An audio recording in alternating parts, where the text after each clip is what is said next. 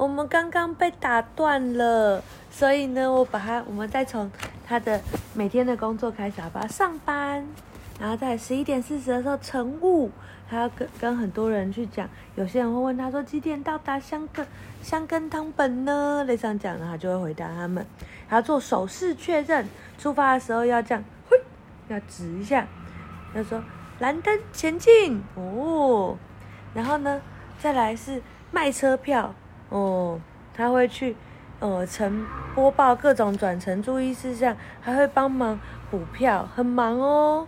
对，补票就是如果人家买的票不够，他就要去的卖给他。那怎么知道？他会检查，然后或是像妈妈每次搭高铁票不够的时候，妈妈就会举手，车长小姐，我想要补票，他就会来跟妈妈收钱。对，然后出发前往下一个交班的地点。哦，还有做安全确认，跟进站的各站电车车长换班，各站的停停车的。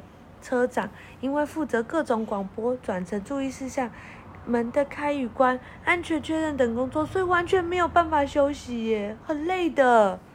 然后再来呢，哇，结束乘务，他完成各站之后，他就回到车长局。哦，他还要结算今天的销售金额，太累了吧？